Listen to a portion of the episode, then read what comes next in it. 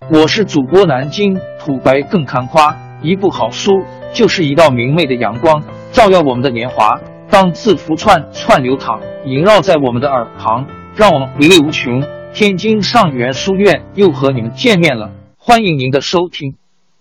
我好像用了一个假云。在国外，三种软件模式很清晰：一 SAP ERP 模式。很经典的软件模式。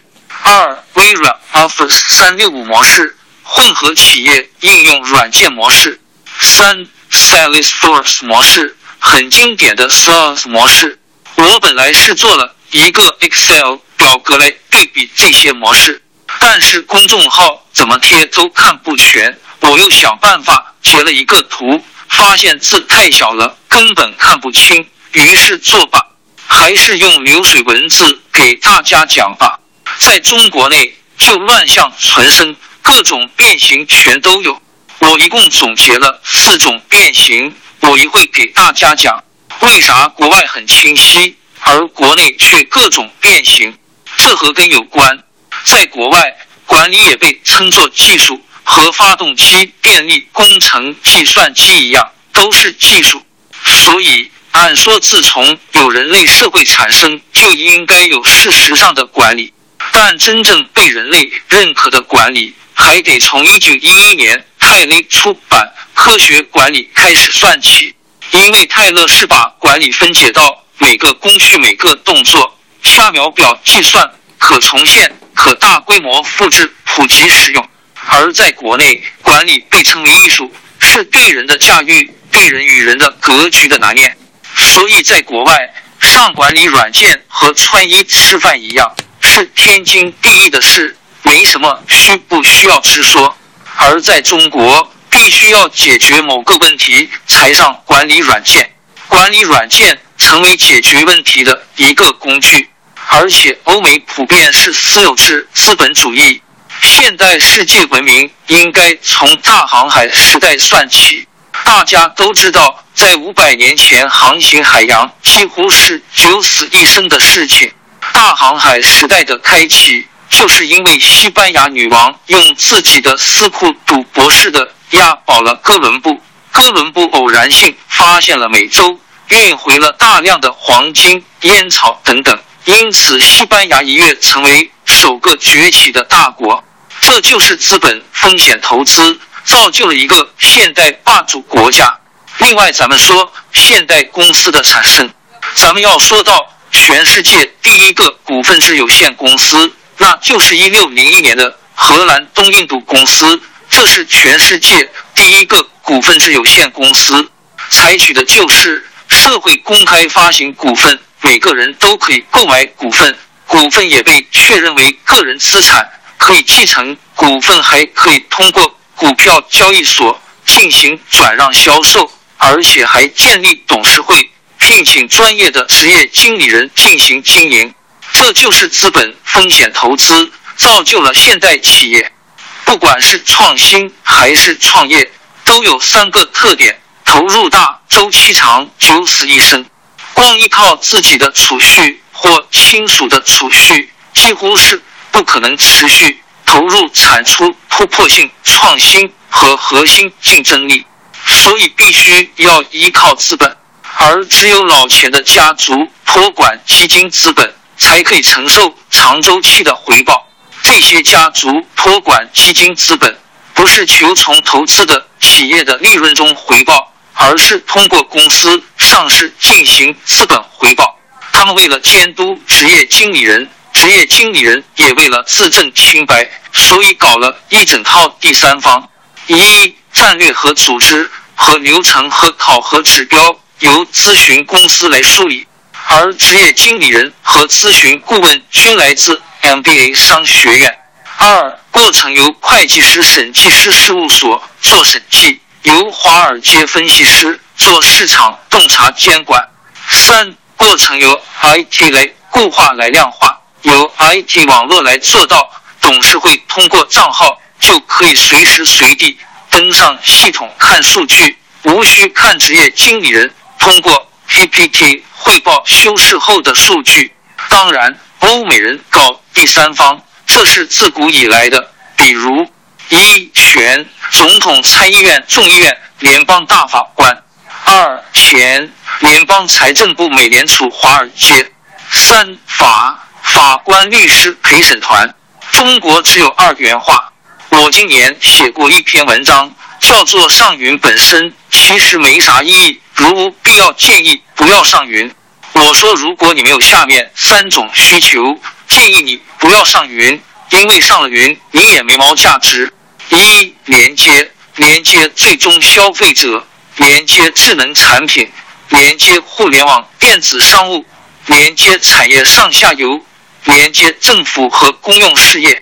二、全球化，全球统一客户，全球统一订单，全球统一库存，全球统一结账。三、智能化，智能化、自动化业务编排与调度。二、SAP 经典企业软件模式。一、部署模式。一、可以私有裸金属服务器直接安装。二、也可以在私有虚拟机环境中安装。你可以通过 VMware Share 进行虚拟机资源集群管理。你也可以通过 OpenStack 这种开源软件。进行虚拟机资源集群管理。三，也可以在私有容器环境中安装。你可以通过 K8s 这样的开源软件进行容器资源集群管理。二，使用技术。一，一般 ERP 商品使用经典的商业数据库产品、商业大数据产品、商业中间件产品，如。SAP ERP 在过去就主要使用 Oracle 数据库，直到自己后来做了 HANA 产品。三、数据存储模式：一、本地存储；四、用户注册模式：一、本地注册；五、费用支付模式：一、线下转账；六、续费模式：一、产品费、用户 license 永久使用费、XX 原美用户。二、服务费、年度服务费仅包含 ERP 应用软件服务费、应用支持费、技术支持费、运维费。至于这个 ERP 软件依赖的数据库、中间件、存储服务器出了啥问题，你另外找你的这些设备对应的运维商。ERP 厂商只负责自己 ERP 软件这部分的运维和服务支持。三、Salesforce 经典 SaaS 模式：一、部署模式：一、公有 ERS 公有 PaaS；二、公有多租户架构的 SaaS；二、使用技术：一、Salesforce 一开始创业的时候使用的是经典的商业数据库。经典的商业中间件产品，如早期使用 Oracle 数据库。二，Salesforce 后来使用过 AWS 的公有云数据库服务。三，Salesforce 现在有钱了，通过并购吸纳人才，也开始研发自己的数据库、大数据工具中间件，自己用自己研发的。三，数据存储模式一。公有云存储，四用户注册模式，一在线注册，五支付模式，一在线支付，你可以在线绑定信用卡，到期自动扣费，也可以给你的 Salesforce 账户充一大笔钱，然后慢慢消耗扣费。六续费模式，一订阅续费，费用综合了 AR 费用、house 费用、SaaS 费用。给出了一个综合后的统一报价，XX 元每用户每年。七运维模式：一统一大规模运维，升级监控安全保障。四微软 Office 混合软件模式。微软 Office 过去是个典型的本地安装个人单机使用的版本，后来 Office 变成了多客户端技术版本，有 Windows 软件版。有移动 APP 版，甚至还有 Web 版。对于 Web 版，那功能代码自然都在微软的服务器上了。后来，微软给 Office 加上了 Onidriver 云端存储服务，这时候的 Office 就发生了混合模式。既可以本地数据文件存储，也可以云端数据文件存储。现在微软给 Office 组件更加上了 Team，类似钉钉。这时候的 Office 套件更是混合模式了。一部署模式：一 Team 云端部署，云端运行 APP 客户端；二 OmniDriver 云盘云端运行，内嵌在 Office 套件中；三 Office 三六五多客户端技术安装运行，Windows 软件安装版、移动 APP 安装版、Web 浏览器运行版。二、使用技术：一、自己的公有云数据库和大数据服务；自己的公有云中间件服务。三、数据存储模式：一、本地数据文件存储和云端数据文件存储双存储模式。四、用户注册模式：一、在线注册，这是非常非常一个革新了，这个很关键。五、支付模式。一在线支付，当然，Office 很多年前就开通了网上支付购买 Office 软件的能力了，你根本不需要到代理商那里买 Office 盒子，然后把现金或刷卡支付给代理商了。六续费模式：一订阅续费，XX 元每用户每年，费用综合了云端 ARS 费用、云端 POS 费用，也包含了。Office 客户端软件年度订阅费用。七运维模式：一、云端统一大规模运维；二、客户端统一产品升级。你只听说过 Office VBA 脚本、Office 模板、Office API 插件功能，但你几乎没听过直接定制 Office 现有功能的吧？五、国内变形模式一。我现在要开始介绍咱们中国自己的创造发明了，哈哈哈哈！不过我现在介绍的这种变形模式一，其实也是真正的云技术、云服务模式，属于真正的云业务收入。一、部署模式：一、公有云中的专属 EOS 和 PaaS；二、应用也专属部署，也就是说。把多租户技术架构的 SaaS 软件给某个大客户单独部署一套。二、使用技术：一、或者使用公有云数据库和大数据服务公有云中间件服务；二、或者使用开源的数据库和大数据技术开源中间件技术。三、数据存储模式：一、公有云上的专属存储。和专属数据库存储。四、用户注册模式：一、在线注册；五、支付模式：一、线下转账；六、续费模式：一、订阅续费，XX 元每用户每年，费用综合了 ARS 费用、P O S 费用、SaaS 费用。七、运维模式：一、统一大规模运维，升级监控安全保障，既可以。统一多租户运维，并且还能统一运维专属单租户，这个难度很高，但也能达到。六、国内变形模式二，这个就有点胡说八道了，各位看官看完就知道了。不过在国内，一大帮人在混淆两个概念：云服务收入、订阅续费收入。其实这两个东西是两码事。中国之所以出现各种变形，问题就出在这个点上了。一、部署模式：一、可以私有裸金属服务器直接安装；二、也可以在私有虚拟机环境中安装。你可以通过 VMware Share 进行虚拟机资源集群管理，你也可以通过 OpenStack 这种开源软件进行虚拟机资源集群管理。三、也可以在私有容器环境中安装。你可以通过 K8s 这样的开源软件进行容器资源集群管理。二、使用技术：一、开源数据库和大数据技术开源中间件技术。三、数据存储模式：一、本地存储。四、用户注册模式：一、本地注册。五、支付模式：一、线下转账。六、续费模式：一、订阅续费模式，XX 元每用户每年，费用包含应用软件年度订阅费用。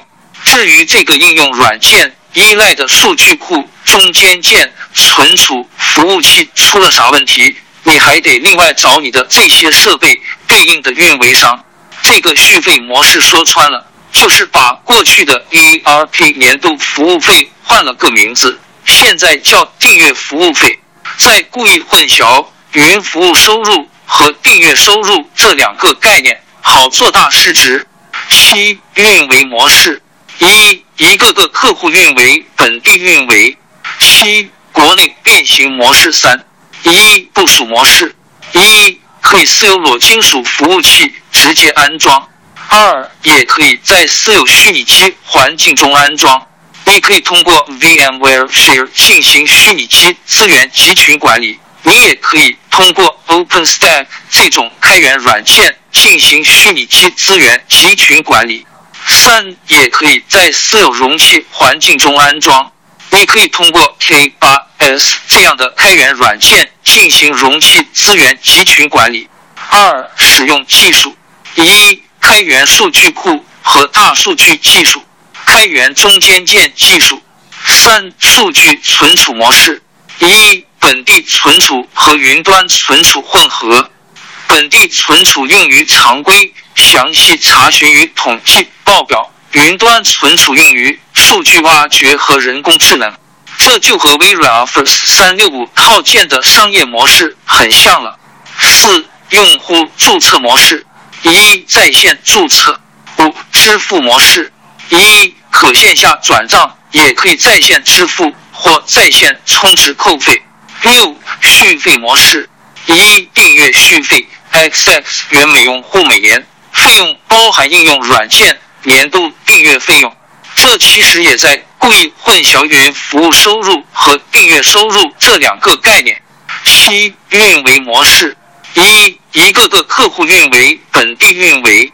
二，有的公司号称云端配合起来能做到大规模统一运维，既可以统一多租户运维，并且还能统一运维专属单租户。我对此很不相信。我记得二零零三年我由 Windows 技术转向 Web 技术时，就有同事不同意我的观点。他认为用 Web 技术做企业内部管理软件有啥好的？Web 技术在二零零三年的时候，编程应用性不好，性能也不好，用户体验也不好。用 Windows 客户端技术多好，也能做到全国分公司统一使用软件啊！做成 QQ 更新模式不就可以了吗？我只能嘿嘿，因为在一九九五年我从 DOS 技术转 Windows 技术的时候，也听过有人跟我说过类似的话。你看 DOS 多好，速度又快又易用。你看你的 Windows 得多高级的电脑才能跑起来，多占内存和硬盘，而且又是键盘又是鼠标互相配合，而且鼠标还分左键和右键，你把用户都弄糊涂了。嘿嘿嘿嘿，这就是一代一代的人啊。八，我对云技术鉴定。云服务鉴定、云业务营收鉴定其实很简单，你的应用是不是跑在公有云的 ERS 上的？就这个原则，否则会有一堆人用各种中国特色逼逼理由来绕晕你。王朝更迭，江山易主，世事山河都会变迁。其实我们无需不辞辛劳去追寻什么永远，活在当下，做每一件自己想做的事。去每一座和自己有缘的城市，看每一道动人心肠的风景，珍惜每一个擦肩的路人。纵算经历颠沛，尝尽苦楚，也无怨悔。感谢您的收听，朋友们，让我们下期再见。